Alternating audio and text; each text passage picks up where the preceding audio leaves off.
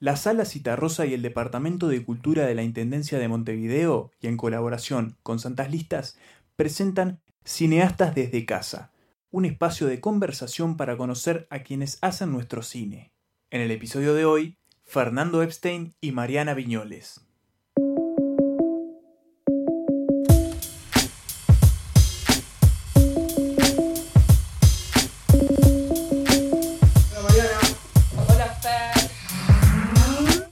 Socio productor de Mutante Cine y de la ya disuelta Control Z Films. Es productor, editor y docente desde el año 2000, produjo y editó Whisky 25 Watts y Gigante, entre otros títulos destacados y galardonados, y su último trabajo como productor es Monos, de Alejandro Landes.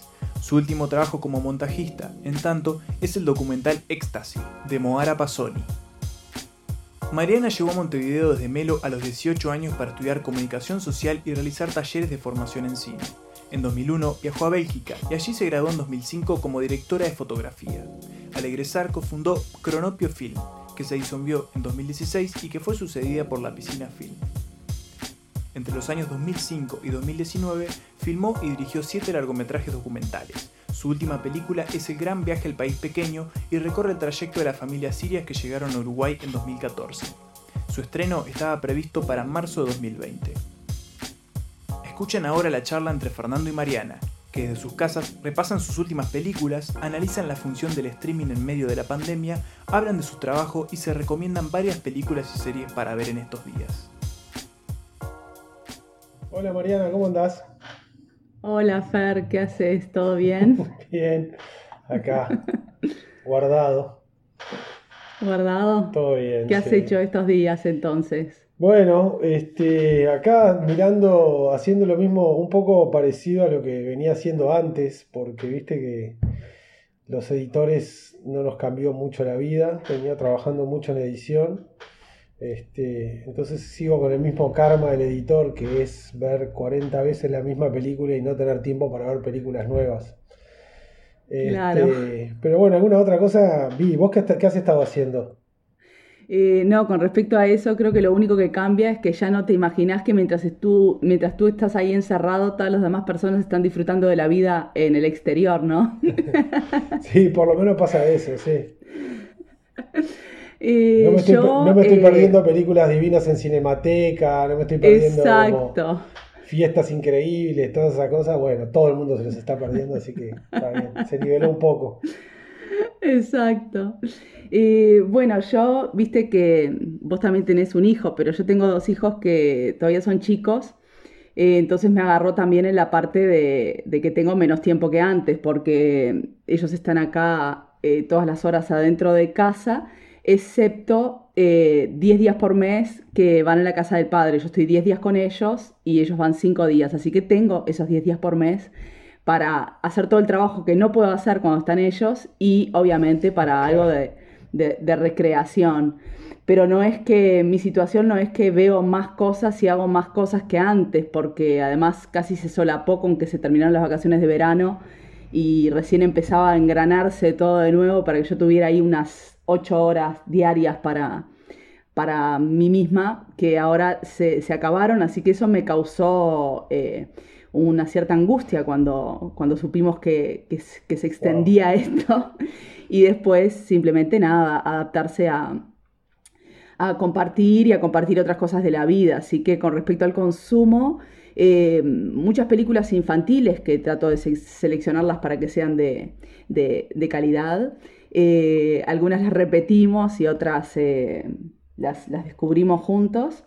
Y, mm, y que otra cosa, nada, y cuando tengo el tiempo para mí, mira, me puse a revisitar los diarios de, de estos cineastas documentalistas tipo Perlov y Jonas Mekas, eh, que hicieron un trabajo muy eh, minucioso, cotidiano y bastante eh, simple, conectados con ellos mismos. Y nada, como es un poco el viaje y tampoco tengo mucho tiempo en general para recorrer largas horas, me propuse así como eh, revisitar esos, eh, esos autores. Claro. A mí me pasa que, este, claro, Mateo, mi hijo tiene 14, entonces este, está bueno porque estoy está en una época, él viene una semana sí, una semana no, la, la, la, la, guerra por el tiempo, la batalla por el tiempo está como mucho más laxa ahora que, viste, los padres separados tenemos eso. Este, ahora que, la, que él, es más grande, que es un poco más independiente, que se moviliza solo, pero además también a él le están cambiando los gustos y se está formando un gusto y es muy cinéfilo. Este, ya, ya la batalla, por ejemplo, por, por no ver las películas dobladas ya es del pasado y él ya lo dice, ah, cuando era chico yo miraba todo doblado, pero mi papá me decía, y ahora me di cuenta que tiene razón. O sea, tipo, ya vengo como pasando varias etapas. Este, bueno, justo esta semana Mateo está acá en casa y es, y es como y es como un gusto. Pero claramente cambia, cambia la lógica, porque cuando estamos solos con mi esposa, con Leti, este, claro, de repente sí, entramos más como en la maratón o qué sé yo. Ahora me dio ganas de ver The Sinner, que me dijeron que era muy buena, una serie ahí en Netflix, y no es para Mateo todavía, entonces ahí... Sin embargo, por ejemplo, se estrenó en Movistar Play, que en realidad no la tengo, pero me llegó por contactos, una serie que dirigió Pablo Stoll en Colombia, que se llama Ruido Capital. Este, vi el estreno del primer capítulo, creo que ayer largaban, la, largaban y, este, y es justamente una, una serie sobre adolescentes en los noventas. Este, así que aprovechamos ese tipo de cosas para ver con Mateo. Ahora tengo marcado, ayer vi a Diego Lerer, el, ex crítico que ahora trabaja para la quincena argentino, amigo, que este, posteó que, que habían metido en Netflix The Breakfast Club. Este, y es como, mm. bueno, está, uno, estoy como todo el tiempo tratando de cazar clásico para traerlo, viste, como al cine de la mejor manera posible, ¿no? Pero bueno, esa es siempre como la, como la lógica. Divino, divino, me encanta. Sí. Y bueno, nada, acá se va pasando, es, este, es raro, se pasan rápido los días también, ¿no?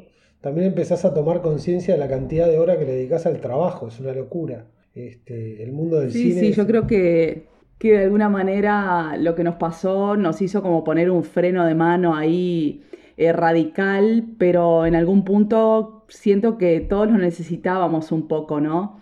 Porque si no ocurría así, no sé si íbamos a poder eh, eh, parar, porque de alguna manera, aunque todos estábamos ahí queriendo tener más tiempo para los amigos y más tiempo para compartir otro tipo de, cosas, el, modo en el que se estaban dando todo no nos permitía eso, ¿no? Eh, podías elegir un tiempo, decir, bueno, estos días me los tomo, pero si te tomas demasiados días también sabes que, es muy difícil después volver a, entrar, ¿no? En la roca del, del sistema. Entonces esto nos... sí, además exige como mucho viaje, ¿no? Yo ya había como el año, desde hace dos o tres años en realidad, que venía como diciendo, añorando el momento en el cual pudiera empezar a bajar la cantidad de viajes. Este, que por un lado, ¿no? cuando uno era joven, eh, ojalá pudiera viajar mucho. Ahora decís, está loco, no me mandes un pasaje más, no quiero ir a ningún lado, me quiero quedar en casa. Este, y realmente venía, venía como en ese, en ese plan súper conscientemente, incluso toda esta cosa de estar más de más dedicado al montaje que a, la, que a la producción, tenía que ver con eso, con poder estar más, este, un poco más quieto.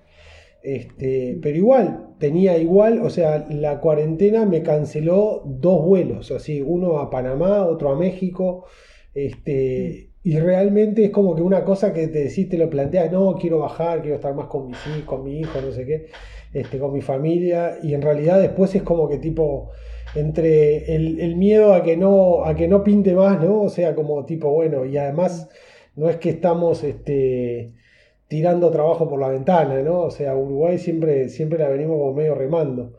No sé cómo te las arreglás vos en, tus actividades, pero digo, este, o cuántas actividades haces para poder llevarla, ¿no?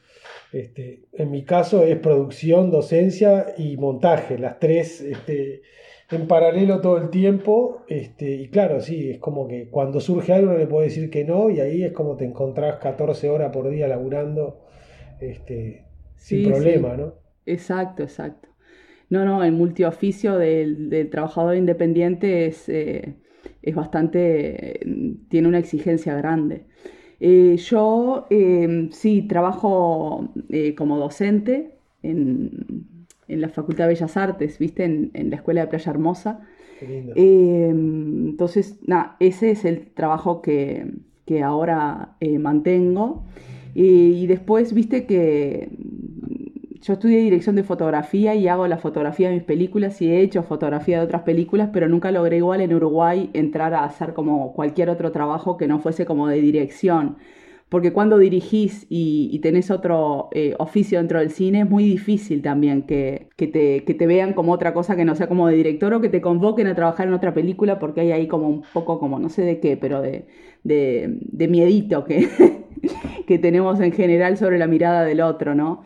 Entonces yo eh, trabajo eh, llevando adelante mis, mis pequeñas películas eh, de hecho, acababa de, terminar una y el 12 de marzo fue el, el preestreno en la sala Cita Rosa. Estuve a punto de ir y era justamente en esos días donde decías, ¿qué hago? ¿Salgo o no salgo? Sí, exacto. ¿Cómo estuvo? Este, la sala estaba llena. Qué bueno. Em, yo cuando tuve que ir adelante a decir las palabras, eh, lo primero que dije fue, lo dije un poco con humor, pero sabía que se nos venía encima esto, ¿no? Pero lo que no sabíamos era que ya al día siguiente, creo que el último evento que hubo en la sala Citarrosa fue el, el preestreno del Gran Viaje al País Pequeño, y nosotros estrenábamos a la semana siguiente, así que eso está, se, se, cayó y, y, nada, el resto eh, esperar, vivir de, de, los, de los pequeños ahorros, haciendo un humilde trabajo en la docencia, que ahora también tengo que, tuvimos que readaptarlo a a esta metodología que tampoco es muy sencillo adaptarse a todo, con los niños en, el hogar cuando están. Eh, eh, y, estoy dibujando, estoy dibujando, porque a mí me gusta dibujar y, y, esa es una de las actividades que sí puedo hacer con los chiquilines, porque no me requiere estar ahí como en la concentración profunda, viste, de la escritura o... Entonces cuando ellos están en casa y el tiempo que me tomo es que pegué unas hojas en, las paredes y volví un poco a, a dibujar y es algo que podemos compartir y que para mí está buenísimo porque es como una vía de escape. Qué bueno. A nosotros nos agarró parecido lo, de la, lo, de lo del estreno, ¿no? Teníamos a Lelí en cartel. La semana anterior habíamos estrenado La Cita Rosa, de hecho. Este, Exacto. Y eso fue medio tremendo porque además por primera vez una película estaba funcionando con el público. Después, digo, en el 2018 habíamos estrenado cinco películas y fue muy difícil y muy arduo conectar con la, con la gente incluso con títulos como La Heredera, viste, que venía con tres premios en Berlín y tal. Y este. Y Alelí arrancó el primer fin de semana, me llamaban hasta del, digo, algo rarísimo los exhibidores a decirme, ¿no me darías la copia para este otro cine? Y yo decía, wow, ¿qué está pasando acá, no? Y de repente freno de mano. Y me pasó también el, el mismo día que fue el 4 de marzo que se estrenó, se había estrenado Monos en Francia, que también era un estreno que estábamos esperando hace un rato había metido 15.000 espectadores la primera semana y de repente freno de mano. La verdad, eso, eso me partió un poco al medio. Ah, este, sí, me acordé perfecto de Alelí porque yo estuve en el, en el preestreno y, y, y estáis todos teníamos la esperanza de que era una película que iba a funcionar súper bien y que había estado funcionando esa primera semana. Eh, así que eso está duro, digo porque por supuesto que somos unos privilegiados, yo te digo, estoy dibujando, imagínate, si seré una privilegiada que igual puedo elegir eso que lo que hago y también lo que hacemos con los chiquilines, porque este, tenés también los recursos eh, creativos, que no es poco. ¿Y qué decidiste hacer con el estreno? Perdón que te corte. ¿Qué decidiste hacer con el eh, estreno? Mm, decidimos, viste que estoy en esta peli con Micaela Solé, eh, entonces eh, de momento decidimos esperar, porque como nosotras no habíamos estrenado, efectivamente, no estuvimos en la situación que estuvieron ustedes, viste. Entonces, eh, correr todo, que, es como el, es un enigma, porque no sabemos cuándo se va a terminar, cuándo va a comenzar a, a abrirse los espectáculos públicos, las salas de cine y todo eso va a ser lo último y no sabemos cuál va a ser la situación de, la cinemateca, o sea, qué decisiones son las que ellos van a tomar también. Si nosotros quedamos en el paquete de películas que, que cayeron al agujero negro y que nunca van a estrenarse de nuevo, o si van a posponer todo, digo, es, muy delicado. Así que no, sabemos bien, de momento estamos igual esperando un poco para, para decidir. Eh, la película la seleccionaron para el Doc Barcelona y al principio cuando fue seleccionada supuestamente todavía podría llegar a ser presencial el festival, pero ahora va a ser online, entonces va a estar participando online, pero para el estreno nacional estamos esperando un poquito antes de, decidir largarla por otra vía, ¿no? A ver si podemos eh, Claro, nosotros no tuvimos más remedio que pasarnos este, a, a, a, TVOD, a una, a una plataforma colombiana que se llama Movies y que nos permitió, y que nos permitió por lo menos, viste, recuperar un poco del, del, gasto de lanzamientos. No, no, no, todavía no se acerca los en términos económicos, pero por lo menos está. Y también como no quedarnos con las ganas. Justo el día además salía el 16 ayer en Netflix, entonces teníamos como un periodo muy limitado para poder hacer el estreno. Este, y ya estaba como todo programado eso. Este, pero bueno, nada, de alguna manera no, nos vamos arreglando. Este, también Así que se estrenó ayer en Netflix. Ayer salió en Netflix y ahora ya está disponible para todos los que estén pagando la putita. Bien. Felicitaciones. Gracias. con respecto a, a, lo del streaming, eh, yo voy a opinar una cosa muy eh, simple y muy personal, porque tampoco, o sea, convengamos que mi modo de producción no tiene nada que ver con el modo de producción y, y la vida que tiene Fer.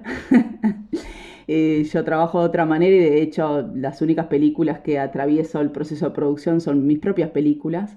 Soy realizadora y mis producciones son pequeñas, eh, pero eh, todo lo que tiene que ver con, con el modo de las pantallas en el hogar y ese modo individual de acceder a los contenidos al cual ahora nos vemos obligados, para mí es una alternativa que siempre va a ser eh, secundaria, eh, que entiendo que el futuro, tal vez cuando nuestros hijos sean muchos más grandes, eh, puedan preguntarse si tienen ganas de, de, ir a la sala de cine o no, pero son experiencias que son incomparables, como esta experiencia que estamos teniendo ahora de conversar con Fernando, que nos conocemos desde hace pila de años y creo que hay un cariño y un respeto mutuo pero tampoco hemos tenido largas instancias para conversar eh, a través de una mesa de café, tomando un café o, otras bebidas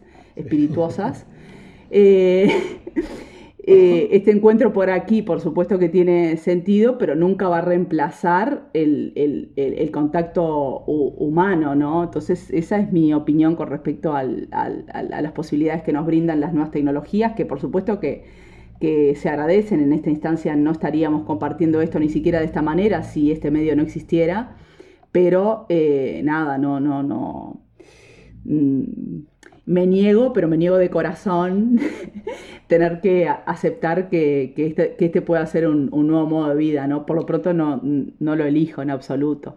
Pero ahí te dejo, Far, para que hables más desde, desde el punto de vista más productivo o de producción, digo, Para mí, yo lo veo, digo, digo, más allá de que ponele que trabajo mucho más en producción y todo eso, de todas maneras seguimos viviendo en Uruguay, seguimos teniendo las mismas limitantes y este y, y, en realidad digamos este digamos que la parte de negocio no, es lo que no es lo que nos puede hacer cine. Incluso si digamos que estoy a otra escala este, de lo que vos estás comentando y de todas maneras este, sigo teniendo que hacer tres actividades todos los días al mismo tiempo para poder subsistir de haciendo cine. No me quejo, pero es lo que es y es como es. A mí, digo, yo lo hablo más de como cinéfilo, o sea, yo me instalé obviamente este, el, proyector que cada tanto lo colocaba, ahora quedó instalado.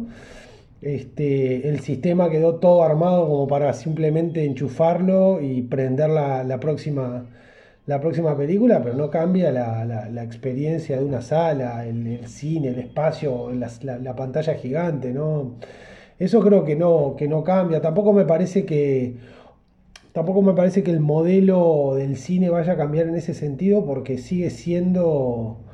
Este, sigue siendo como esa, esa cuestión de las ventanas consecutivas, de la exclusividad de poder ir a ver una pantalla con, con el primer público y después va decantando a estas cosas de consumo más individual. Este, en ese sentido yo siento que, bueno, nada, es un parate, eh, lo que es raro es como que ver que los que normalmente tienen la sartén por el mango, que son los cines, son los que están en peor posición, nunca lo había visto. Este, así como nunca había visto un montón de cosas que se están dando, ¿no? El hecho de estar acá, yo qué sé, eh, así como vos estás, no sé, creo que en Posito, yo estoy en Parque Rodó y estamos charlando pero podrías estar en Bélgica y daba exactamente lo mismo. Eso es, y eso me parece, digo, yo pienso, no sé, pienso mucho en estas cosas, no sé, por haber estudiado teoría de la comunicación y todas esas boludeces que uno se pregunta para qué mierda sirven cuando están en la, en la facultad. Pero yo creo que sigo, hemos, yo digo, hay una cosa que es que nosotros fuimos como parte, somos una generación que vivió la, la época analógica con toda la fuerza y ahora estamos viviendo la época digital. Y la revolución, esta revolución digital para mí es del del tamaño de lo que podría haber sido una revolución industrial en, los tiempos de, la revolución industrial.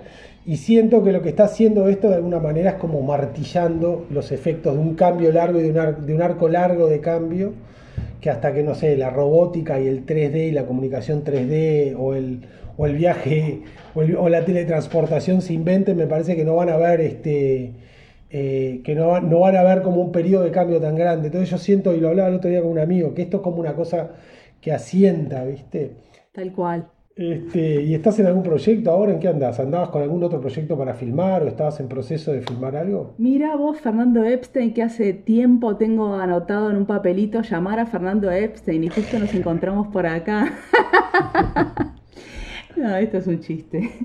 Porque estoy escribiendo una ficción. Así que después hablamos. Hace un par de años estoy escribiendo una ficción porque... Eh, mm, por varios motivos. Eh, uno de ellos es que mm, yo nunca me consideré, nunca me consideré una así como documentalista, porque yo terminé haciendo documentales porque el camino me fue lo que me fue como indicando. Eh, yo me fui a estudiar cine a Bélgica porque tuve la única oportunidad de estudiar cine eh, cuando tenía 23 años y eh, yo quise hacer eh, realización, dirección, pero no pude entrar en la escuela porque yo hablaba muy poco francés, o sea, aprendí el francés para poder dar el examen de ingreso y tuve la posibilidad de dar dos exámenes de ingreso, uno para dirección y una segunda opción por si no pasaba ese, que era el más difícil, que yo elegí dirección de fotografía. Entonces yo no pasé el examen para hacer dirección y estudié dirección de fotografía, lo que para mí fue un camino muy precioso porque es algo que, igual siempre me interesó mucho. Y a la salida de la escuela, medio por, por, el modo como trabajo intuitivo y qué sé yo, decidí hacer una primera película que, filmé, pero porque mm, también resultaba eh, eh, fácil encontrar, conseguir los recursos para llevar ese eh, proceso adelante. y a partir de ahí Sí, es, eh, Crónica de un sueño sobre el primer triunfo del, Frente Amplio, pero bueno, Elecciones es un eh, clásico que vale la pena mencionar, que es de Mario Handler, de otras elecciones. sí, sí, sí, sí, sí. Crónica de un este, sueño. Crónica de un sueño. todo. Entonces, eh, a partir de ahí, nada, después fue que un canal de televisión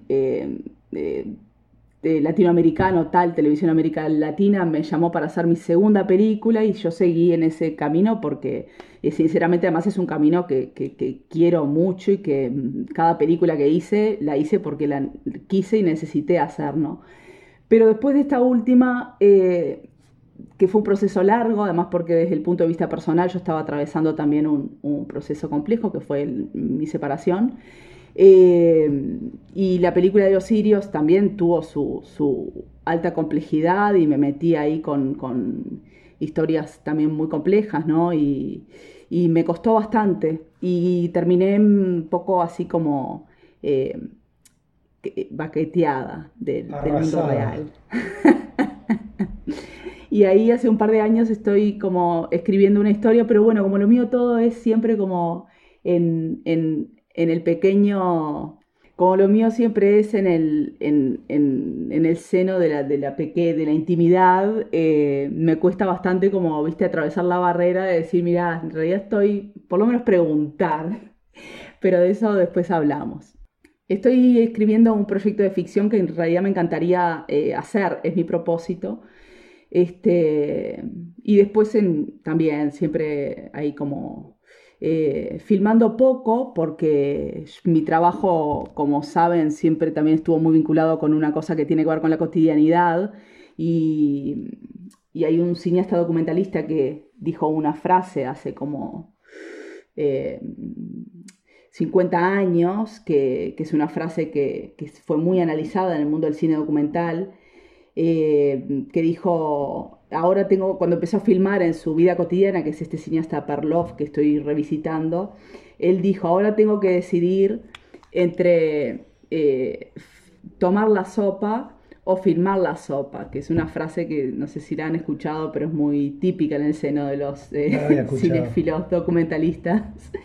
Eh, entonces yo ahora digo, yo tuve que decidir entre filmar la sopa o hacer la sopa, porque no puedo parar de, hacer las tareas del hogar y esto es una reivindicación de género lo que me, como que me replantea, me resitúa en, cuál es el camino que debo continuar si quiero seguir haciendo películas, ¿no? Entonces eso ha dado como un giro en, mi vida que está buenísimo, a mí me encanta... Eh, lo que más me gustan son los desafíos, por eso mis películas también son, eh, varían de, una a otra. Este, me gusta arriesgar siempre, así mm. que Ahí quedas después hecha pelota.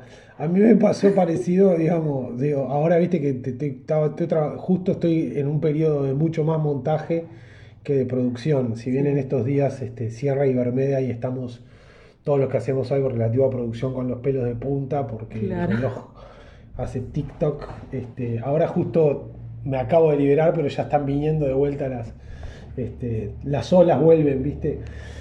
Este, pero, pero nada, a mí también me había dejado arrasado monos, ¿viste? Fue como una. Me había, me había tirado en un desafío grande y me, y me había dejado, me había dejado, como digo, pronto, como para no querer producir más nada por un tiempo.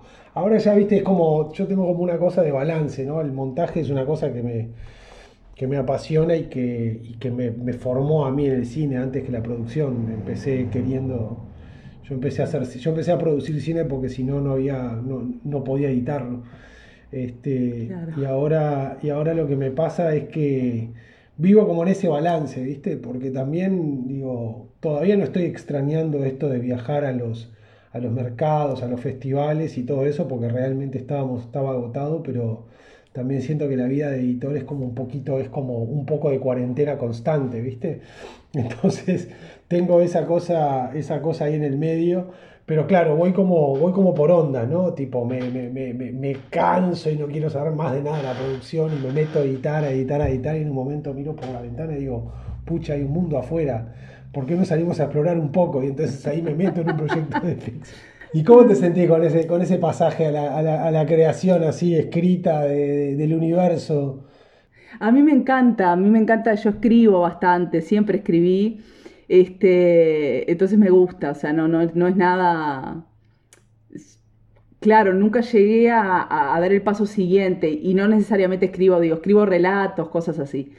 Entonces eh, es algo que me encanta, me encanta y definitivamente como para vos el, el montaje es, una zona así como de, confort de alguna manera, ¿no? De, descanso, porque claro, de alguna dejas de mirar eh, tu propio mundo para entrar también es como una vía de escape, ¿no? Entras en otras historias que si no te las trajeran tampoco podrías eh, eh, acceder y eso es un privilegio de, los montajistas, ¿no? Ahora mismo estás encerrado, pero tenés tu ventana afuera, ¿no? estoy editando en quechua. En quechua, mira vos, imagínate. imagínate si estarás ahí conectado con el exterior.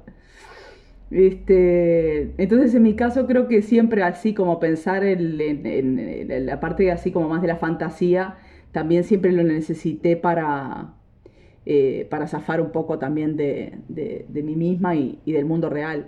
Em, aparte de eso, los dibujos que hago, porque igual no puedo zafar completamente de mí misma, están inspirados en, la memoria fotográfica familiar. Parto igual de la, vuelvo a la esencia, ¿viste? Los retratos de, la familia y no sé qué. Te voy a mandar para que, para que veas. Dale. Yo qué sé, yo tengo ganas de, salir a encontrarme con mis amigos. También está ahí como no sé, ah, eh, eh, tiene, tiene una cosa rara esto, es como que de repente te da miedo salir afuera, como decís, después salís un rato a caminar, a hacer unas compras y decís, ah, pero está todo bien, se puede caminar, no te atacan rayos ultra COVID ni nada de eso. este, Y después hablaba, me, hablaba del, este, de, los viajes y todo eso. Este, increíblemente, el último, el primer festival al cual, al cual viajé en mi vida este, fue el Festival de Rotterdam, donde estrenamos en allá en el 2001 25 watts. Y por alguna extraña razón, el último festival en el cual estuve fue en Rotterdam, ahora en el 2020. Este, que estaba ahí porque estaba de jurado de, de Hubert Valls y me tocó ir para Europa y quería ir con mi esposa que no conocía Rotterdam y que es un lugar increíble. Y la verdad que es como que es, el primero y el último al cual viajé en términos de festivales y es como... Y es interesante porque lo sigo considerando uno de los... De los los festivales tienen, digo, hay algo que extraño y hay algo que no. Hay como una cuestión que tiene que ver con este circuito de, viajes que con algunos amigos este, acuñamos el término eh, los viaticantes, ¿no? la viaticancia. Yo viatico, tú viaticas, él viatica. Esa cosa de estar viajando por trabajo, pero al mismo tiempo es placer, pero es trabajo porque te pagan el pasaje y te pagan el hotel, pero al mismo tiempo este, tenés que, vas ahí, le tenés que dedicar jornadas de, de 15, 16 horas a estar constantemente ahí presente y a, hacer lo tuyo. Este, y por un lado lo veo divertido, por otro lado también lo veo como un poco, o sea, lo veo como una especie de jaula móvil, ¿no? Porque es como que yo no es que viaje tanto, digo, digo viajo bastante para los estándares de, mis amigos que, que, tienen un trabajo común y corriente pero de repente es como que a los estándares, no sé, de un tipo que vende, que trabaja como gente de ventas internacionales o un programador de festival, incluso un periodista, que los tipos tienen, viste, un calendario de viajes de 15 viajes por año, 20 viajes por año a los mismos lugares donde fueron el año pasado. Y es como que de repente, viste, estás como yendo a diferentes lugares del mundo increíbles y totalmente distintos donde está la misma gente. Este, veía algo como relativamente no te diría, no te diría, eh, capaz que innecesario, ¿viste? No sé si esta vuelta, si la vuelta no va, si, si, este como, si esta cosa extraña, esta cuarentena extraña no va a reordenar algunas cosas y va como a, resignificar. Para mí los encuentros son, son, son, son, fundamentales y son hermosos. Y de los momentos que yo más disfruto del año en, Montevideo, Montevideo es una ciudad que me encanta, pero también es una, ciudad que tiende a ser muy chata y los momentos que a mí más me levantan es el Doc Montevideo, que es un, viste, por la cantidad de gente que viene, por encontrarte con toda esa gente que ves por allá y por acá, este, además por la onda que tiene el Doc Montevideo. Este, y bueno, nada, puentes que lo organizamos nosotros, que es un poco más cerrado, pero que también implica un movimiento como emocional con gente, con gente que, se arrima y que viene a compartir cosas. Este, y son como los momentos que más me gustan.